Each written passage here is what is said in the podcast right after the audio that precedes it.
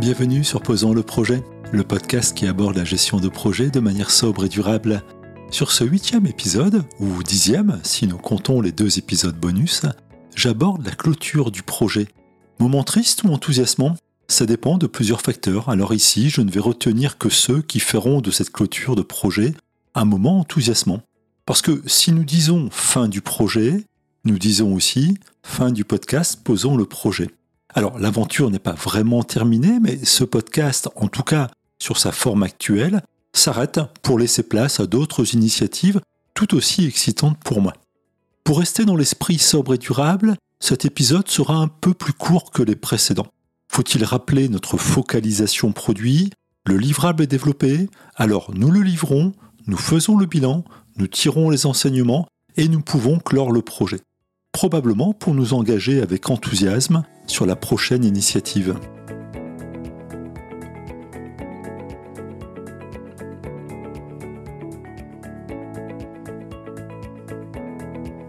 La clôture du projet n'est pas toujours un exercice simple. D'ailleurs, cette clôture n'est pas systématiquement marquée par un point précis sur le calendrier. J'observe régulièrement des projets pour lesquels la fin n'est pas très marquée. Il arrive un moment où le projet est officiellement clos mais ne l'est pas vraiment en réalité. Les équipes ne sont plus en mode projet, mais elles interviennent toujours sur des développements ou des ajustements. Alors ce projet, il est clos ou il est toujours actif? Revenons à une définition du projet qui précise que le projet est une organisation temporaire en vue de livrer un produit.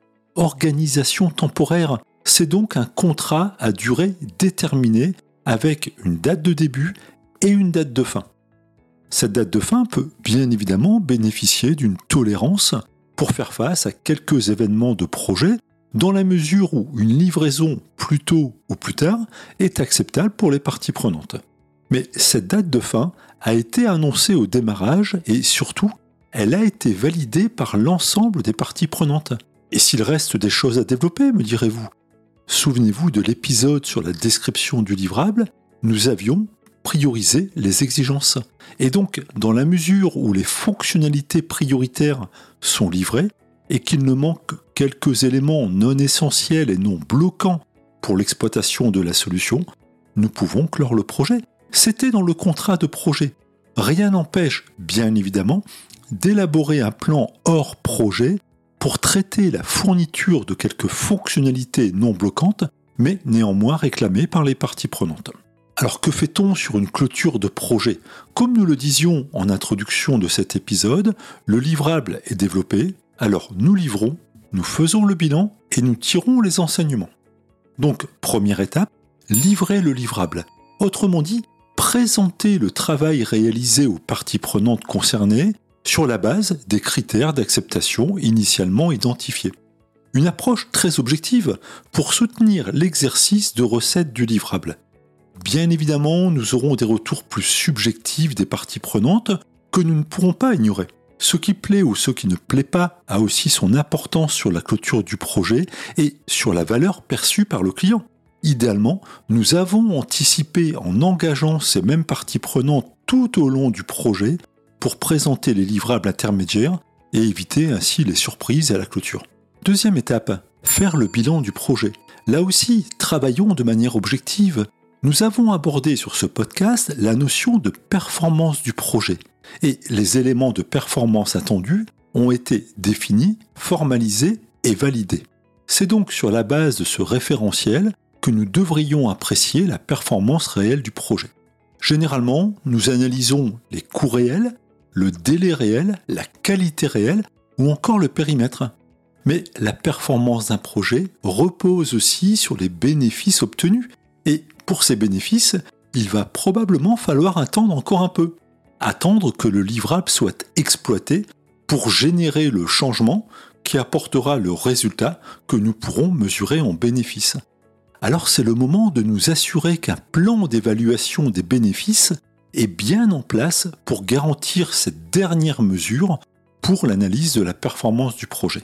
Et enfin, troisième étape, tirer les enseignements du projet L'expérience a été heureuse ou moins heureuse, mais il y a eu expérience, et donc certainement des enseignements que nous pourrions exploiter demain sur d'autres projets. Alors arrêtons-nous un instant pour analyser ce qui s'est bien passé, ce qui aurait pu se passer autrement, et envisager ce que nous pourrions faire différemment la prochaine fois. Et formalisons pour partager ce retour d'expérience avec toute personne qui aura demain un projet avec une quelconque similitude. Ces enseignements seront alors bénéfiques pour éviter de refaire les mêmes erreurs ou pour bénéficier d'une bonne pratique éprouvée. Et enfin, n'oublions pas l'engagement des équipes sur toute la durée du projet. C'est donc aussi le moment de célébrer, de partager un moment tout particulier de transition entre le mode projet avec son organisation si particulière et le cours normal des affaires avec son organisation plus traditionnelle. Alors quelles sont les clés pour réussir cette clôture de projet? Je pense que nous pouvons dire que sans référentiel, la clôture du projet a très peu de chances de proposer une expérience enthousiasmante. Nous avons besoin d'un référentiel pour livrer et évaluer le projet dans les meilleures conditions. Et en la matière, s'il y a un élément clé de succès, c'est bien le cadrage initial du projet, puisque c'est sur le cadrage que le référentiel de projet est développé et formalisé. Nous ne le dirons jamais assez, le cadrage de projet représente toujours un investissement de valeur pour le projet. Il faut trouver le juste équilibre entre les moyens investis sur le cadrage et les enjeux du projet. Mais cette étape ne peut pas être négligée. Et si nous devions positionner un deuxième critère de réussite pour la clôture, je dirais collaboratif et visibilité. La clôture du projet ne peut pas s'envisager en catimini. Elle doit embarquer l'ensemble des représentants des parties prenantes pour partager, pour écouter, pour montrer et faire savoir. Trop souvent négligée, la clôture du projet doit prendre la forme d'un véritable rituel car elle fait partie intégrante du projet qui se termine et qu'elle permettra de capitaliser sur les expériences pour soutenir la réussite des projets à venir. C'est ce que je m'empresse de faire pour ce podcast Posons le projet, puisque ceci est le dernier épisode et que l'heure du bilan est arrivée. Nous voici donc à la clôture de ce projet. Je ne peux pas réunir les auditeurs comme nous le ferions sur un projet en entreprise. Alors si vous avez des commentaires, des remarques ou des conseils, sachez qu'ils sont les bienvenus pour cette clôture et pour envisager de manière plus performante une éventuelle autre saison. Dans l'immédiat, je m'engage sur un autre développement tout aussi pédagogique pour poser le projet. J'en parlerai prochainement via itpms.fr, via LinkedIn et pourquoi pas avec un nouvel enregistrement de présentation. Je vous dis donc très bientôt pour une gestion de projet toujours aussi sobre et durable.